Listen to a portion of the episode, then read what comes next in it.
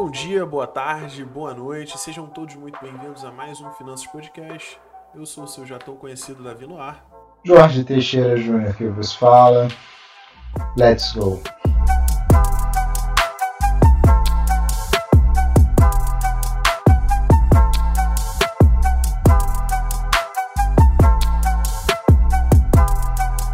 Certo, antes de mais nada, eu queria aqui dizer uma frase que é célebre aqui nesse, nesse programa.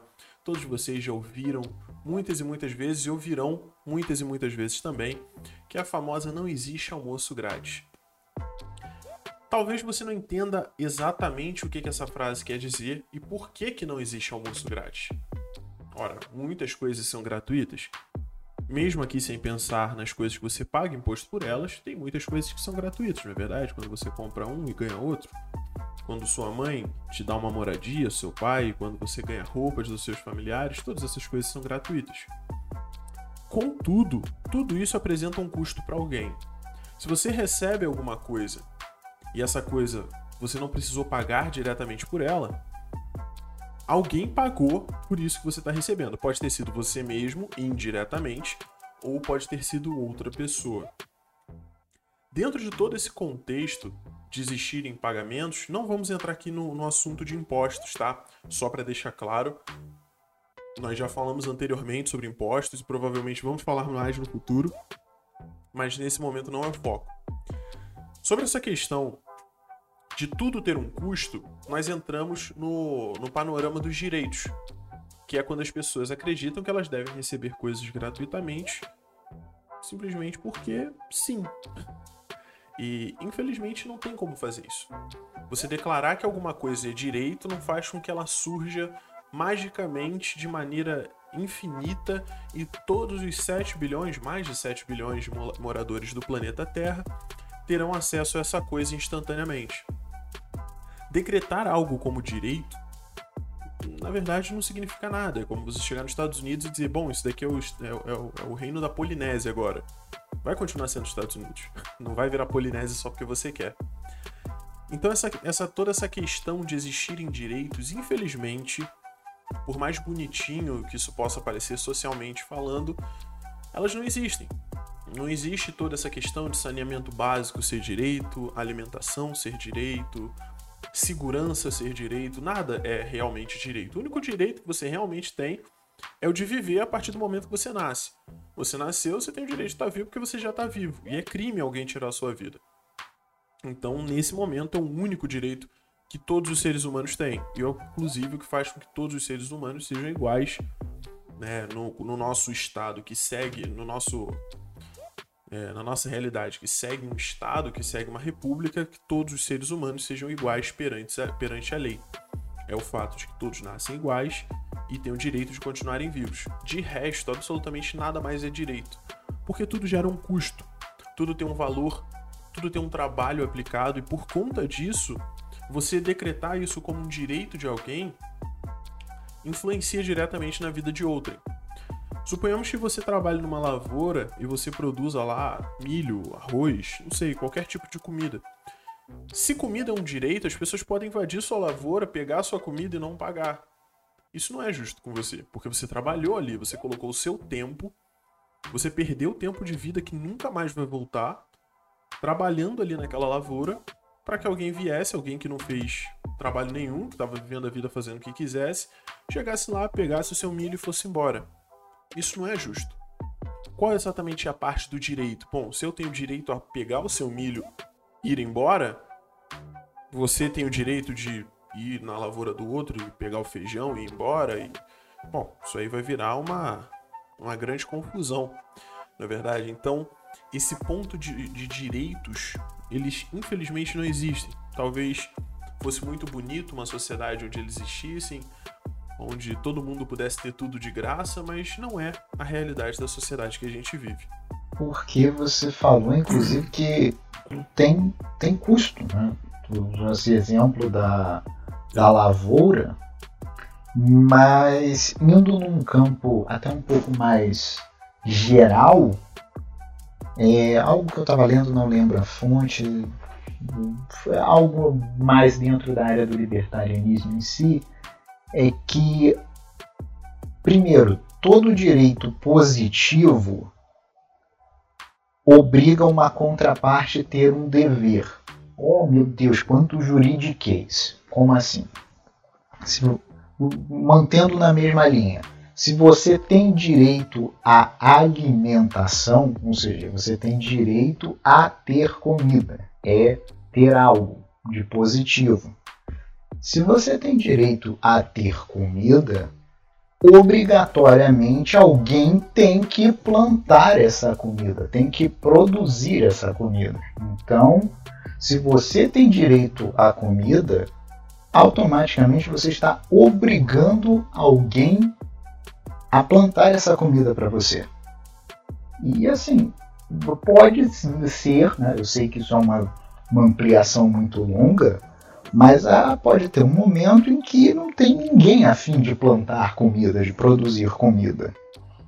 E você vai infringir a liberdade dessa pessoa, de alguma pessoa, para poder plantar, preparar essa comida para você. Ao é, pois é, pois é.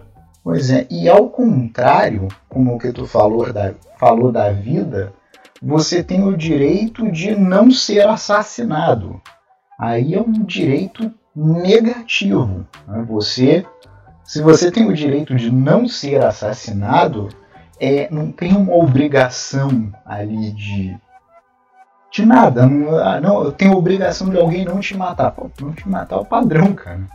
Então não gera uma obrigação de contraparte. Óbvio, existe tipificação, e aí entra crime, violência, código penal, entra também o seu direito de se defender, porque se você não tem o direito de ser defendido, não tem um ente, uma entidade com a obrigação de te defender.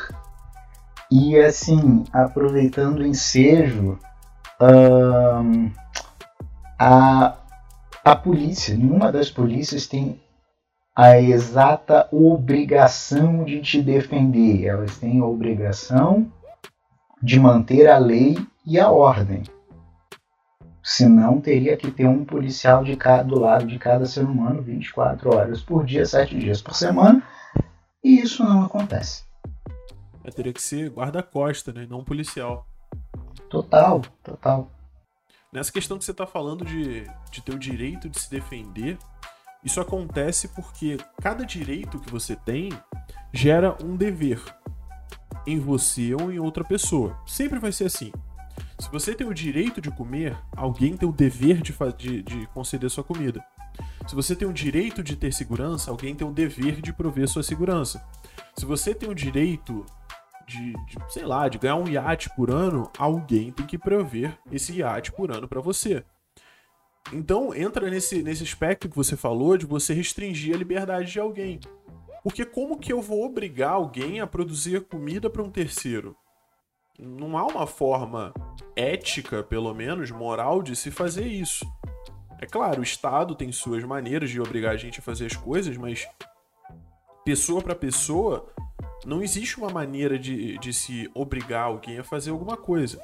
Sabe? É como acontece nessas invasões de MST e outros grupos que dizem: ah, mas o cara tem aqui uma fazenda de não sei quantos mil hectares que ele não vem tem 20 anos. Cara, é dele, velho. É dele. Ele vai fazer o que ele quiser, sabe? Não, não, não faz sentido. Ah, o cara não usa muito tempo, então vou tomar pra mim e a nós. Não dá. O cara não usa muito tempo, mas ele pagou por aquilo. Ele trabalhou por aquilo.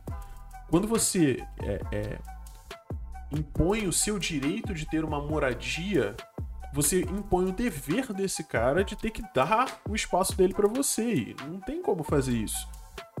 Sabe? É dele, ele comprou, ele pagou. Se ele largou para lá, é problema dele. Você não tem como obrigar, entendeu? A pessoa a te dar alguma coisa que ela não usa. Porque se for assim, por exemplo, é, você vai ter o direito a andar na rua com bisturi e arrancar o apêndice das pessoas, afinal ninguém usa. Alguém pode chegar aqui e falar: Ô Davi, então dá licença aqui, deixa eu pegar seu apêndice, já que você não tá usando, é meu direito ter o seu apêndice. Não, só um minutinho aqui, opa, obrigado, querido, até mais.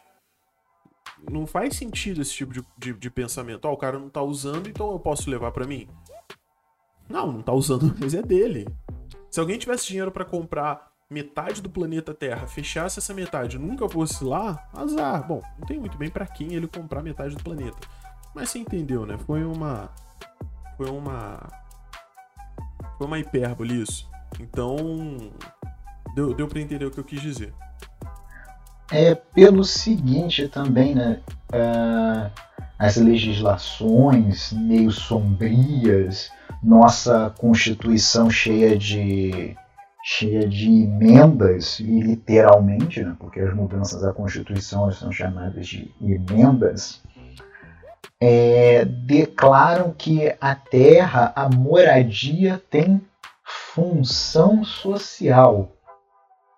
E nada melhor do que para deixar brecha para essas coisas absurdas do que essa, essa definição meio difusa. Ah, a, casa, a sua casa tem função social. What the heck is a função social? Sim, tem uma função social, me proteger, ser o meu lugar de repouso, de descanso, onde eu guardo as minhas coisas, a minha vida, a minha família, e que se você entrar aqui, você vai ser recebido de uma forma não muito amistosa. É, exatamente, cara. Essa, esse, esse problema que a gente tem, na verdade, de você pegar qualquer coisa e colocar a palavra social depois. Isso é um grande problema na sociedade. Porque você pega qualquer, qualquer coisa, pensa em qualquer coisa e coloca social depois, isso meio que transforma aquilo num direito. Se você pensar em, sei lá, é... não, não sei, cara, banco, é carro, carro social, carro social é de todo mundo. Como assim? Não existe um carro social. Sabe, banco, ah, um banco social, o banco social de todo mundo, posso entrar lá e pegar o dinheiro. Aí você vem para uma casa e fala, não, sua casa tem um, um, um serviço social, um dever social. Fala, cara, o que, você quer que eu faça? Que eu abra a porta da minha casa e falo, quem quiser entrar pode entrar, pode levar as coisas, porque não tem sentido, cara. O serviço da casa é como você falou, é me proteger, eu construí, ou eu comprei, ou eu aluguei. De alguma maneira eu consegui aquela casa, e aquela casa é minha, e vai entrar nela quem eu quiser. Se. Isso é, é, é, sei lá, cara, eu não sei nem definir exatamente. Pode-se dizer até que seja um direito, porque você comprou aquele direito, sabe? Você pagou por aquilo. É questão de não existir almoço grátis. Você conquistou aquilo com algum custo, seja vendendo o seu tempo de vida para trocar por dinheiro e trocar esse dinheiro pela segurança de um, de um lar, seja você, alguém da sua família, ter feito esse processo, ter deixado para você em forma de herança, seja você pagar um montante mensal através de um aluguel Seja você construir do zero, você desperdiçou, investiu, melhor dizendo, o tempo da sua vida construindo aquele local para você. Então não tem sentido, sabe? Não há uma um panorama no qual você olhe e diga, ok, nesse, nesse ponto aqui faz sentido sim você tomar algo que não é seu como direito e usufruir daquilo. Não existe. Pois é, isso cai. Né? Tem dois pontos que, né, até voltando um pouco na nossa história recente, tanto na nossa de podcast, que você falou do, do, no, do paradoxo do Robin Hood, né? tira dos ricos para dar para os pobres. Tá, só que quando você tira do rico, ele deixa de ser rico. E aí você vai ter que tirar de alguém para dar para o ex-rico. E aí de Exato. quem você se tirou também vira rico. E para alguém você entregar, né, devido de como fica essa balança, uh, aquela pessoa vai passar a ser rica. Aí você tira dela, que era pobre, ficou rica porque você deu, aí você tira dela para entregar para o rico que ficou pobre que você tirou e não funciona. Sem falar que se a gente quisesse um pouco mais crítico nessa situação, preste bem atenção, tem o rico, certo? E o pobre. O Robin Hood vai, rouba do rico. No momento que ele é, se apropria da riqueza daquele rico, ele é rico. Então, um terceiro, aliás, um segundo Robin Hood poderia roubar o primeiro Robin Hood para poder dar esse dividir esse dinheiro entre o rico e o pobre. No momento que ele roubasse, ele ia ficar rico. Você entende como isso vira um ciclo vicioso? Vira um, uma coisa infinita. É, é, é, muito louco, cara. É muito louco. É, porque são aquelas soluções que funcionam ali no, no papel, na história da carochinha, né? Porque o papel, assim. Papel, cara. Tá no papel. papel. É assim, funciona no papel porque o papel não pode reclamar e falar, filho, não, para com isso. Esse é o tipo de coisa que é uma história infantil, cara. Uma história que você conta pra uma criança, pra ela dormir e tá tudo certo. Assim como você conta a história de um cara que beija uma pessoa morta. E quando a gente cresce, a gente descobre que isso é necrofilia, isso é crime. Sabe? Da, da princesinha que beija um sapo. Isso é zoofilia, também é crime. Sabe? Aquelas historinhas que, parando para pensar agora, a gente tem uma mente bem pervertida para fazer história para criança, hein, cara? Meu Deus. Isso explica muita coisa. Pois é, cara. Bela e a Fera também é uma forma de zoofilia.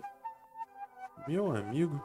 Enfim, não vamos entrar nisso porque pode ser uma caixa de Pandora que a gente vai ficar traumatizado o resto da vida e acaba traumatizando alguém que tá ouvindo também. e nós não temos o patrocínio nem, nem é, o apoio de qualquer psicólogo, terapeuta e afins. Pois é, inclusive se algum psicólogo quiser fazer uma parceria, eu acho que a gente vai precisar depois desse episódio. Né? Alguns de nossos ouvintes vão precisar também, então pode deixar o telefone aí, a gente conversa a parceria e no próximo episódio a gente anuncia vocês. oh, certamente. E aí falando de Bela e a Fera e todas essas historinhas do, dos oh, irmãos Com certeza. Com certeza. Inclusive pra gente falar ali sobre a questão da economia do João e o pé de feijão com o pato que produz ovos de ouro, né? Porque isso ia desvalorizar muito o ouro. Mas enfim. Mas enfim, vamos voltar ao foco. Isso que você falou do social, eu abri aqui só para garantir, para não estar tá sendo algo, não estar tá falando besteira. Um dos grandes escândalos da história recente do nosso país foram os desvios que ocorreram no BNDES, né, que, que é o Banco Nacional do Desenvolvimento Econômico e Social. E assim, sem colocar qualquer viés político, direita, esquerda, jacobinos, girondinos, deixa o pessoal lá, né? Deixa o pessoal lá. Robespierre, a guilhotina, a Revolução Francesa e qualquer outra coisa que tenha descendido disso, é muito estranho você analisar o, o Banco Nacional do Desenvolvimento fazendo, emprestando dinheiro para outros países. Né? Porque quando você entende nacional é do seu país. Mas aí bota o social lá no fim, é o super trunfo, né? Vale tudo. Exato, qualquer coisa que você fizer é válido porque qualquer coisa vai afetar a vida de alguém, e quando você tem mais de uma pessoa sendo afetada, aquilo já vira um meio social e logo, aliás, vira uma sociedade, vira um meio social, logo é algo social e você está permitido fazer. É, social é o, su é o super trunfo para se fazer besteira. Basicamente isso. É, e assim, quem não entendeu, por favor, Google, procura o que é super trunfo, que aí vocês vão entender pela média de idade do público que nos ouve, todo mundo vai saber, sim.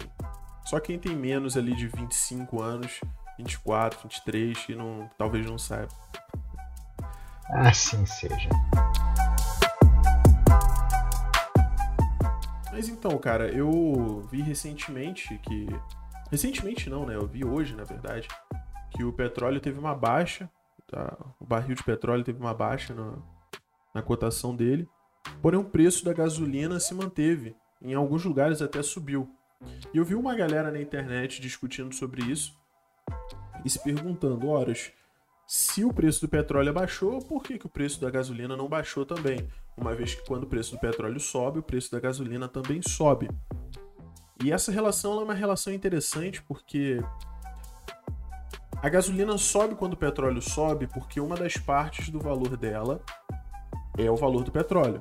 Mas ela não desce quando o petróleo desce necessariamente, porque tem outras coisas que influenciam no preço da gasolina. Um exemplo é a cana-de-açúcar. A cana-de-açúcar, que inclusive teve alta recentemente no preço, é, corresponde a uma grande parte, eu não vou saber dizer quantos por cento da, da gasolina é, é cana-de-açúcar, porque não faço ideia, não sou químico, mas uma grande parte da, uma grande parte da gasolina é, é, é, é cana-de-açúcar. Então, se o preço da cana-de-açúcar sobe ou se mantém o mesmo, não tem como abaixar. Certo? E, e, e além disso, o preço do petróleo pode ter baixado, mas inclusive hoje, no dia que nós estamos gravando aqui, que é o dia 19 do 8, o dólar teve alta. O dólar já vinha numa crescente e hoje teve a segunda maior alta do ano. Se eu não estou profundamente enganado, a R$ 5,42. É claro que ele chegou a 6, mas foi durante o, o a crise da, do, do pico da pandemia e tudo mais. Então, tudo isso influencia, porque o valor da gasolina, as coisas que são compradas, o maquinário e tudo mais para poder produzir gasolina, entre outras coisas, são pagos em dólar. Se o dólar sobe, não tem como baixar o preço porque o preço de uma coisa diminuiu. Imagine, por exemplo, que você faz um bolo e você vende esse bolo, certo? E para esse bolo você usa leite, água, açúcar, chocolate, ovos, é, coco ralado, tá? E aí o preço do coco ralado baixa. Só que o preço do, de todo o resto continua igual. O seu trabalho continua igual. O preço do coco ralado baixou tipo de 50 centavos para 35 não tem como você aplicar isso no valor do, da fatia do bolo que você vai vender. Porque se você fizer um comparativo entre a quantidade de coco que você vai usar em cada fatia, o valor da fatia para o consumidor final, subtrair impostos que você vai pagar, o serviço que você teve, o tempo que você gastou fazendo aquilo, o tempo que você gastou indo comprar os, os alimentos, armazenamento de alimento, isso, aquilo, aquilo outro, a parcela, a fatia que você iria diminuir, seria muito pequena. Seria, em verdade, irrisória. Você vende, sei lá, a fatia do bolo a 5 reais, você tem que vender a 5,99,991. Primeiro que não tem nem como fazer isso para venda, porque a gente só consegue trabalhar em duas casas nos centavos, mas é, não faria sentido baixar. E é o mesmo que acaba acontecendo com a gasolina. A menos que seja uma queda muito grande, o barril do petróleo começa a custar um terço do valor, não tem como baixar. Ou então todos os outros produtos baixam também. A cana-de-açúcar baixa o valor, o preço do, do, do maquinário abaixa o valor, a mão de obra, sei lá, por alguma razão abaixa o valor também, o petróleo abaixa o valor e aí, consequentemente, o preço da gasolina poderia sim baixar. Ou, claro, algum incentivo fiscal do, do governo, né? O que é o prelúdio de um problema, né? Com certeza. Porque quando você começa a botar incentivo, é, se você está incentivando de um lado, você tem que tirar de alguém. Né? É, vamos incentivar a gasolina e vamos taxar o arroz, por exemplo. Ah, mas o pessoal do arroz grita. Tá, então vamos, vamos taxar os eletrônicos. Aí ah, o pessoal do eletrônico grita. E aí, em algum momento você vai ter que voltar de tanto ter gente gritando você vai ter que taxar a gasolina. E, e aí ferrou. E um outro problema dos impostos, né, além deles existirem, é, é que você tem uma série de divisões aí no, nos impostos. Como assim? Você tem no bolo, né? Como você falou, o bolo. Ah, o preço de um subiu, o preço de um elemento subiu, o outro caiu. Tá. Mas digamos assim, você vende o seu bolo no Brasil inteiro. Aí no Rio de Janeiro, você tem que pagar para o governador, através do imposto é, estadual, né, imposto do estado, uma porcentagem do preço do seu bolo. E você tem que pagar para o prefeito também uma parte da porcentagem do, do uso do município, né? afinal de contas, vai ter a guarda civil cuidando ali da loja de bolo. Aí você vai ter, você, como eu falei, você paga imposto para o estado, imposto para o município e você paga imposto para o governo federal. São três sócios aí que você ganha de brinde ao fazer a sua empresa de bolos. Tá, mas você tem um acordo com o governador do Rio de Janeiro em que a taxa do imposto para vender bolo é 5%.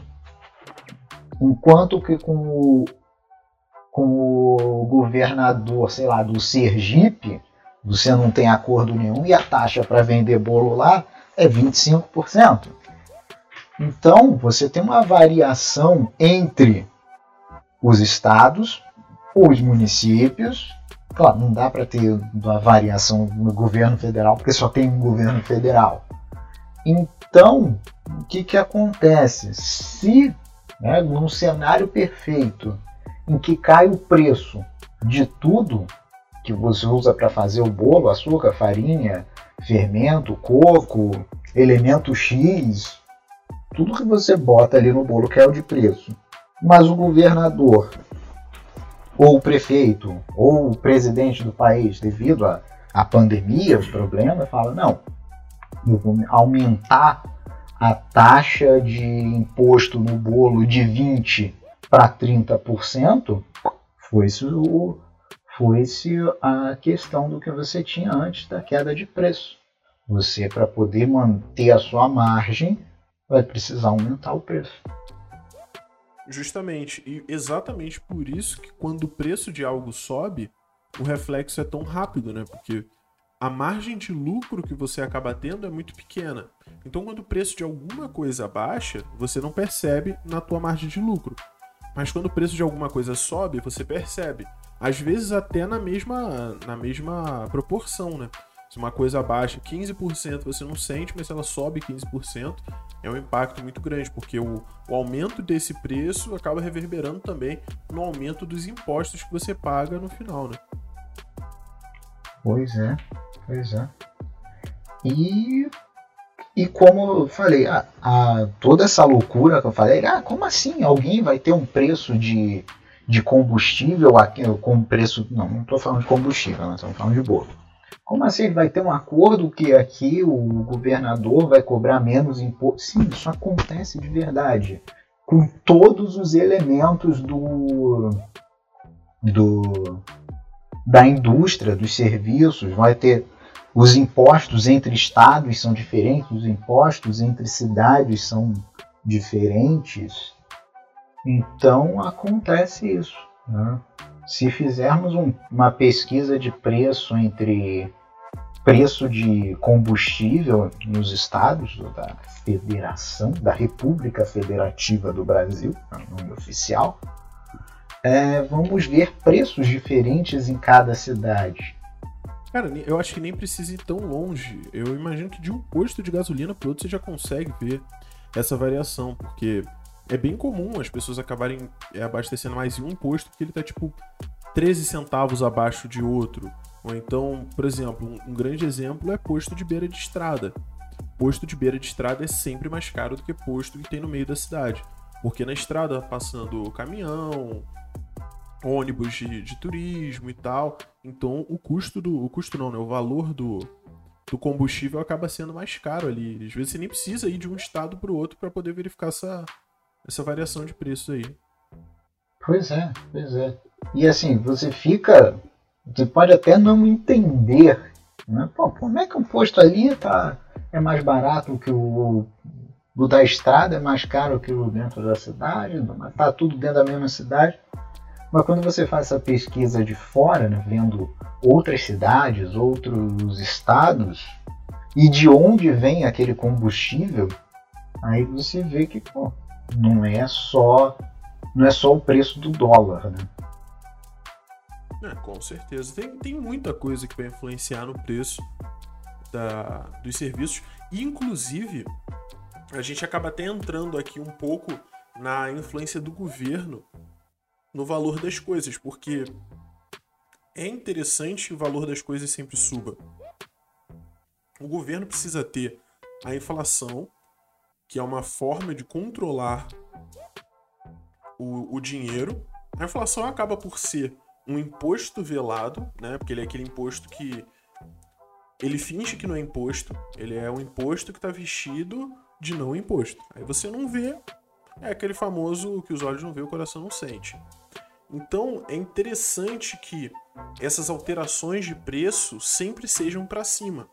A gente acaba sempre colocando a culpa no, no empresário, falando, ah, o cara quer sempre lucrar mais, quer sempre ganhar mais, a culpa é dele, não sei o quê, mas nem sempre. Eu não estou dizendo que empresários são santos, óbvio que não, mas nem sempre. É porque o, estatalmente falando, é interessante que os preços das coisas sempre subam. É raro você ver alguma coisa que baixou de preço com o tempo. É só você parar para pensar em alguma memória nostálgica da sua vida. Você sempre vai lembrar de coisas mais baratas.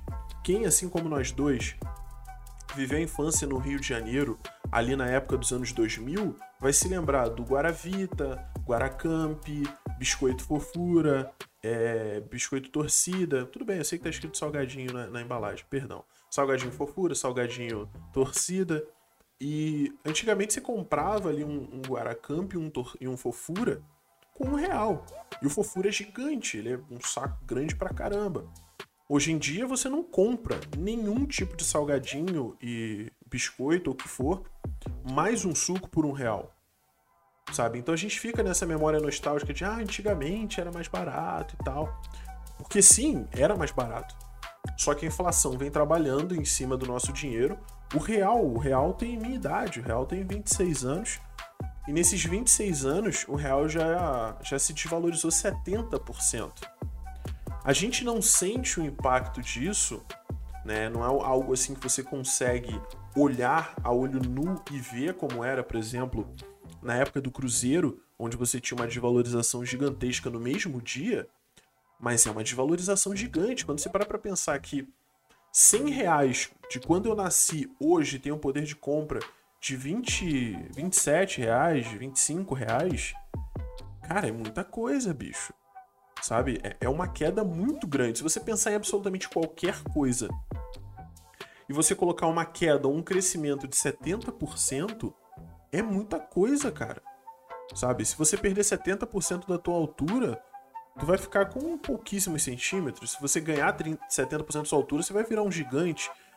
Então é muita coisa, sabe? E com certeza a inflação vai continuar trabalhando na moeda, porque, como eu disse, é interessante para o governo que isso aconteça. Porque essa relação entre dinheiro existente e produtos existentes, ela deveria, em tese, ser harmônica. Só que o dinheiro está em constante produção. E os bens de, de, de, consumo, não. Os bens de consumo você tem o que tem e acabou. Você vai modificar alguma coisa, você vai pegar ali, vai minerar o, o ferro, vai minerar ouro, vai minerar aço, e vai construir uma cadeira, um cordão e tal. Você vai aumentar o preço disso, sim, mas você não vai inventar mais ferro. A quantidade de ferro que existe no planeta é a mesma e vai continuar sendo. A quantidade de ouro que existe no planeta é a mesma vai continuar sendo. Só que o dinheiro está constantemente sendo imprimido.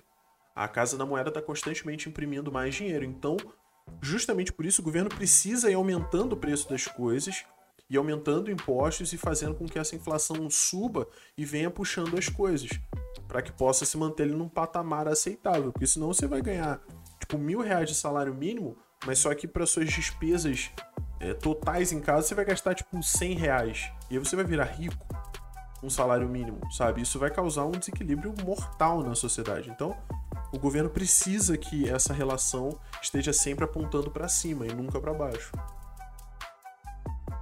Sim, recentemente, se eu não me engano, também hoje, além do petróleo, também caiu o preço do minério de ferro no, no porto da China e isso fez com que o preço da, da Vale na Bolsa de Valores também despencasse. E assim eu me pergunto, da tua subanálise, né? será que isso tudo tem alguma relação com a situação que está acontecendo lá do, do Afeganistão? É, essa, essa, essa é uma, uma pergunta complexa. Eu não sei se você perguntou para mim ou se foi uma pergunta retórica que você vai começar a desenvolver agora, mas eu tô me metendo e tô dando a resposta. Então, se era retórica, depois você continua. É, eu, eu acho que, assim, cara.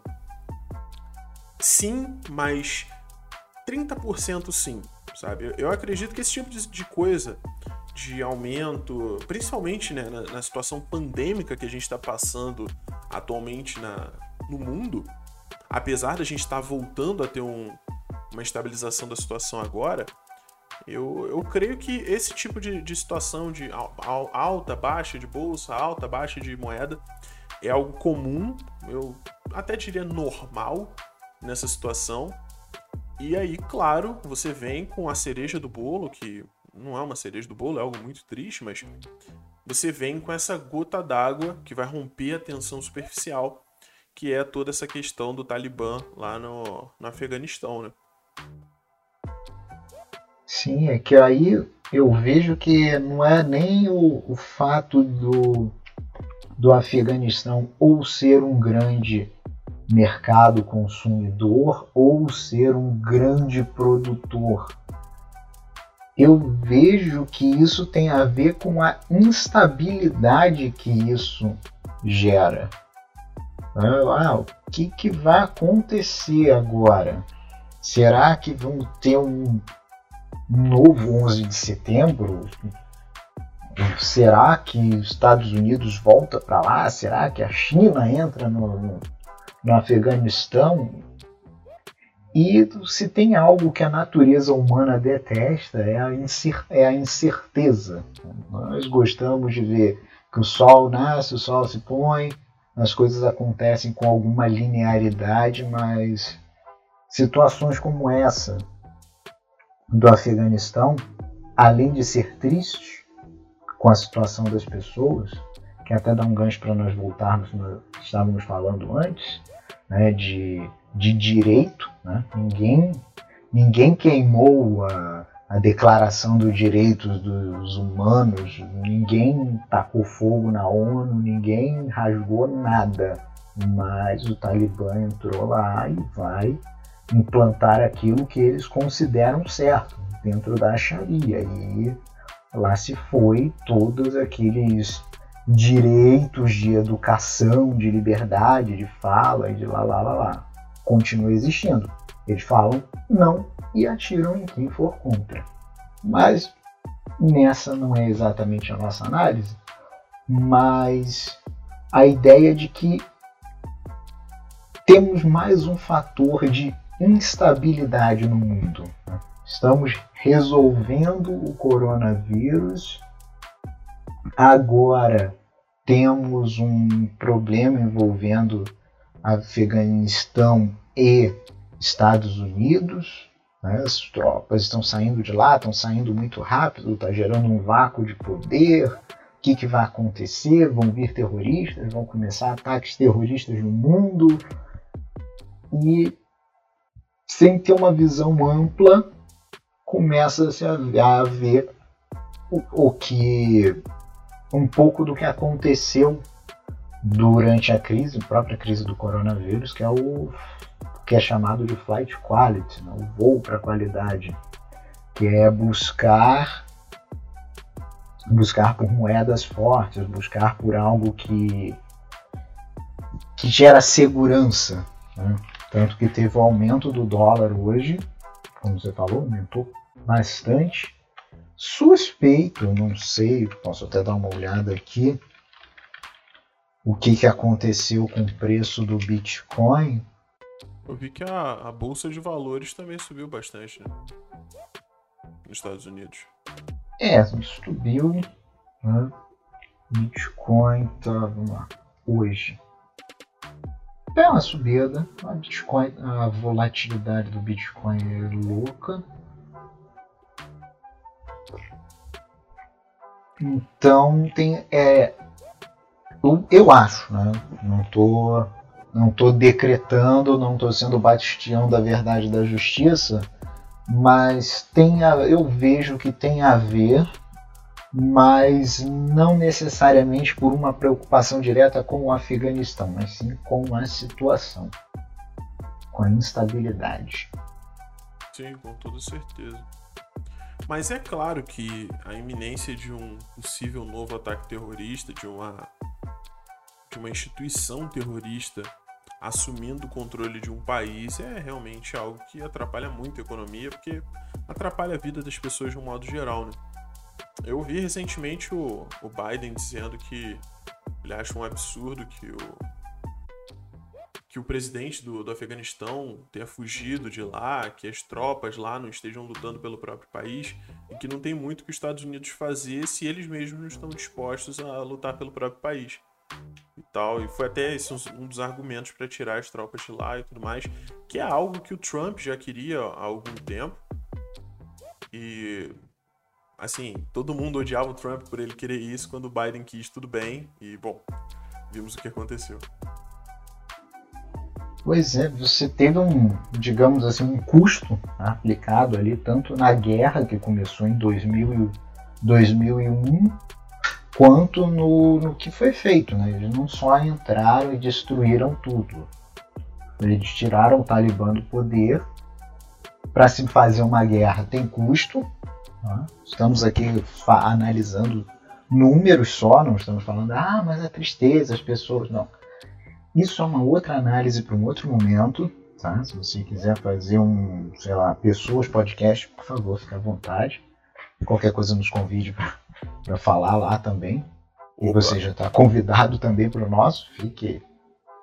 Estamos abertos a ideias. Mas voltando aos números, tiveram infraestrutura né, sendo construída, o aeroporto foi foi ampliado, foram, foram feitas melhorias na cidade, foi dado treinamento para essa força de segurança do, do Afeganistão, até mesmo aviões como o A-29 Super Tucano da Embraer foi vendido usando como intermediário os Estados Unidos para, para essa venda para o Afeganistão.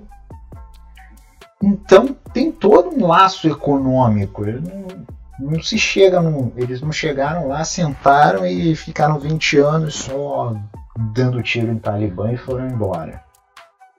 Houve um investimento e isso tudo agora está uma boa parte disso, inclusive, está na mão do pessoal do Talibã, que sabe-se lá como é que vão usar. Pois é. E isso acaba gerando todo esse clima de insegurança econômico no mundo. Que a gente já está no, começando a ver o limiar de um amanhecer para essa longa noite de, de crise pandêmica que a gente passou. E aí vem novamente isso daí, que veio para encobrir novamente esses céus. E é aquela coisa, pode ser algo grande, mas assim como tão rápido surgiu, pode ser que rapidamente suma também. Pode ser que, sei lá, os Estados Unidos volte, a Rússia se alie a esse caso, China, não sei. Voltem lá, exterminem o Talibã e fique tudo ok. Mas pode ser que o problema aumente, né? Nunca se sabe. E certamente nos dias atuais, é óbvio que eu, eu torço do fundo do meu coração para que isso não aconteça, que o que eu aqui falando seja só um exemplo mesmo, mas nos dias atuais, um novo 9-11, um novo 11 de setembro, seria muito mais brutal do que foi o que ocorreu.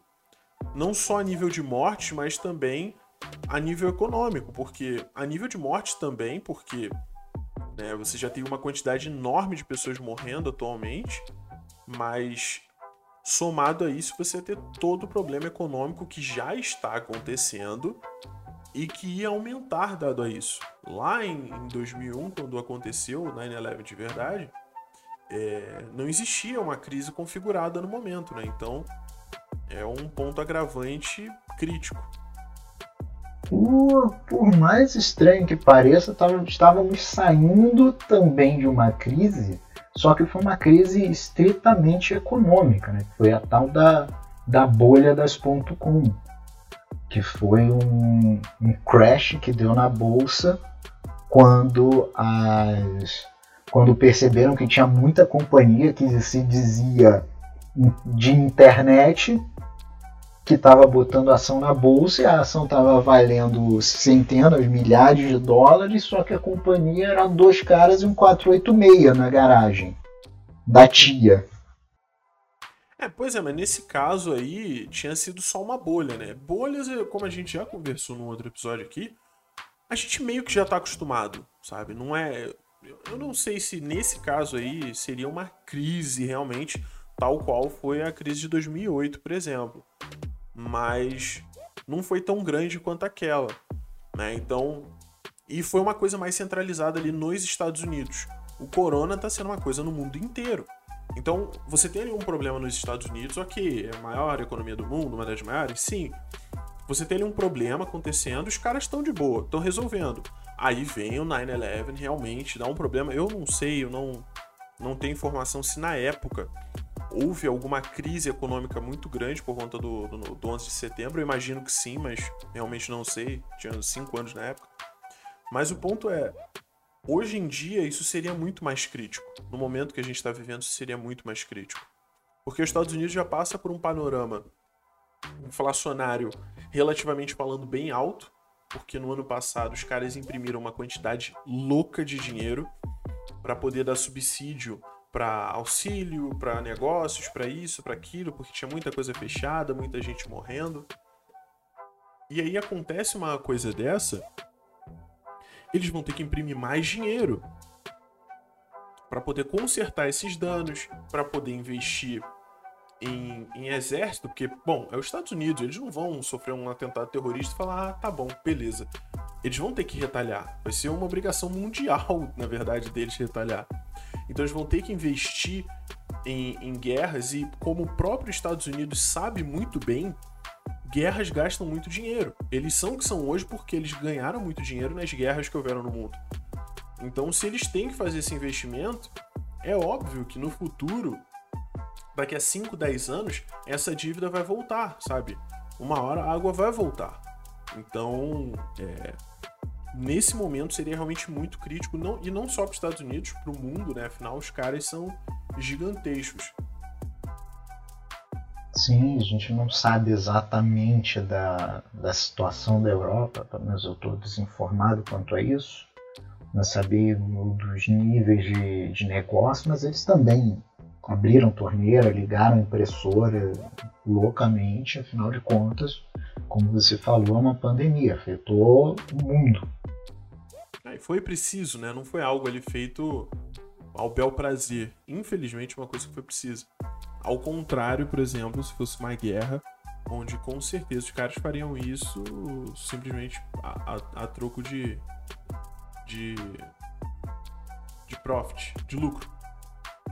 Uhum. E assim, a, um problema na Europa poderia ser algo potencializado com os problemas que já estão tendo os, as rusgas ali entre Biden e Putin, né, envolvendo a posição da OTAN ali na, nos países próximos da, da Rússia, como Letônia, Estônia, Lituânia, Polônia, Ucrânia. Tem uma China também aí no meio da história, então isso foi um. Essa situação do Afeganistão, além da tragédia humana, né? repetimos, não, não estamos desvalorizando a tragédia humana, mas não temos cabedal de conhecimento para quantificar a, a tragédia humana conhecemos um pouco mais de números de finanças, então é disso que estamos falando, para não incorrer o risco de falar besteira. Então, a essa parte de números adicionou uma instabilidade muito forte. Mas, e assim, aquela coisa, esperança, tem que ter um pouquinho de esperança né, de que as coisas vão se melhorar. Existem, já soube de de grupos internos do, do Afeganistão fazendo resistência ao Talibã, indo contra algumas contra alguns grupos de alguns grupos internos de tava no filme do Rambo, vou lembrar o nome. Mujahideen. É, pessoal, os Mujahideen, que são com uma resistência francesa, que foi durante a Segunda Guerra Mundial eles já estão lutando contra o Talibã, então, quizá se eles tiverem alguma ajuda, até mesmo, né, assim, pensando num, num cenário estratégia de guerra e tal, talvez fosse mais interessante até se for haver um cenário de libertação, um cenário de tomada do poder do Talibã, que ele seja feito por um grupo interno, como por exemplo os Mujahideen, que vão, digamos assim, entender melhor a população, saber negociar com a população melhor do que os Estados Unidos, porque não são alguém de fora, são a própria população. E, e assim, os Mujahideen já estão lá há muito tempo, né? desde, desde o Rambo 3 que foi acho que em 1985, 88, se eu não me engano, e antes disso, lutaram contra os soviéticos. Então, é, eu acho que é mais fácil algo interno acontecer, claro, com ajuda externa, óbvio.